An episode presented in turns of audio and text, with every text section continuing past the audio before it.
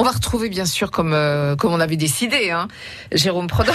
J'ai décidé que tous les jours on retrouvait Jérôme Prodhomme à cette heure-là. C'est sympa, vous avez beaucoup d'influence. C'est fou. Hein. vrai, on va parler euh, d'un duc de Lorraine Oui. qui est le seul à avoir porté ce prénom-là, c'est Léopold. Oui. Euh, On le retrouve encore dans la ville de Nancy. Il a donné Mhm. entre autres son nom euh, au cours Léopold.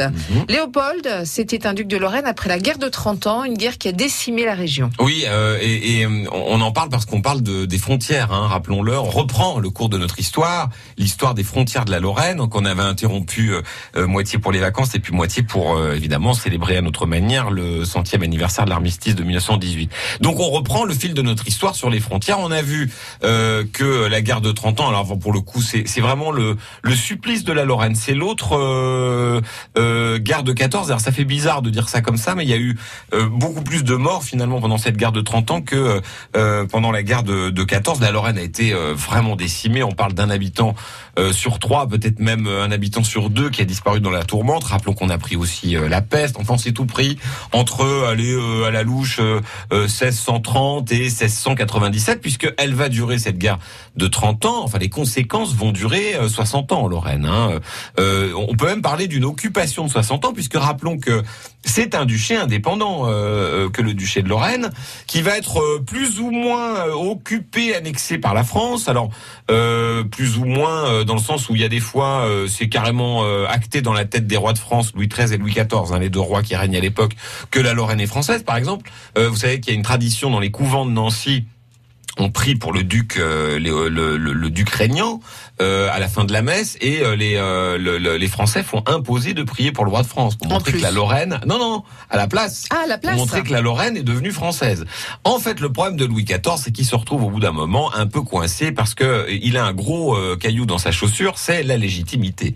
C'est-à-dire que les ducs de Lorraine sont légitimes. Ils ont toujours été Ah oui. ducs de Lorraine depuis l'an 1000 à peu près, depuis Gérard d'Alsace. Donc, même en s'installant autant qu'on veut euh, en Lorraine, on peut pas prétendre euh, à la face des autres dynasties européennes diriger le, le pays et prendre la place d'une dynastie, euh, comment dirais-je, légale. Alors. Euh, Charles IV a plutôt, euh, c'est celui qui nous a embringué sans le faire, enfin, dans la guerre de 30 ans, a quand même plus ou moins euh, bien galéré, mal fini. Il, il a été exilé, il est parti en fait. Son descendant Charles V, alors lui, il verra carrément juste pas la Lorraine, c'est-à-dire qu'il a jamais mis les pieds en Lorraine, il a jamais pu. Euh, euh, je vous raconterai une petite anecdote sur lui parce qu'il est quand même à l'origine de nos croissants, on pourra en reparler à l'occasion. Euh, et donc, c'est le fils de Charles V, Léopold, né à Innsbruck, donc en Autriche, c'est-à-dire qu'il est pas né en Lorraine puisque la Lorraine était annexée, enfin occupée par la France. Et Léopold va réussir à reprendre la Lorraine au terme d'un traité aux alentours de 1696. En fait, les Français sont mis devant le fait accompli. Alors, ils sont pris pas mal de déculottés euh, euh. Euh, et donc, Louis XIV est obligé de lâcher du mou en disant, OK, on va rendre le duché de Lorraine et le Quand duché de Bar à la famille reculé. de Lorraine. Voilà. Ouais. Alors, il a reculé, mais alors les frontières, elles sont déjà euh, beaucoup modifiées parce qu'il va garder deux, trois endroits. Par exemple, Longwy reste française. Euh, vous Ah voyez, euh, Marsal devient française. Il, il va se garder en fait Louis XIV des places fortes en Lorraine et puis la fameuse route qui mène à l'Alsace parce qu'entre temps il a conquis l'Alsace. Il a conquis Strasbourg notamment et donc il veut pouvoir passer facilement en Alsace pour défendre l'Alsace face aux Espagnols puisque rappelons que les Espagnols possèdent toujours et les Autrichiens possèdent toujours la Franche-Comté, la Belgique, le Luxembourg.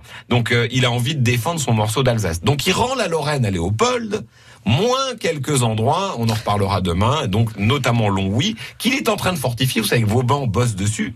Euh, Vauban est en train de construire au moment où Léopold arrive la fameuse porte de France, qui est magnifique, qui est classée UNESCO avec les remparts de Longwy euh, de, de euh, par Vauban. Il construit aussi la citadelle de Marsal, qui est magnifique. C'est joli Marsal, vous savez les rues en damier. tout ça est fait par les Français, donc pour se protéger dans la Lorraine redevenue indépendante. Demain, on parle de Léopold. Oui, Merci Jérôme, à à demain. demain. France Bleu Lorraine. France Bleu.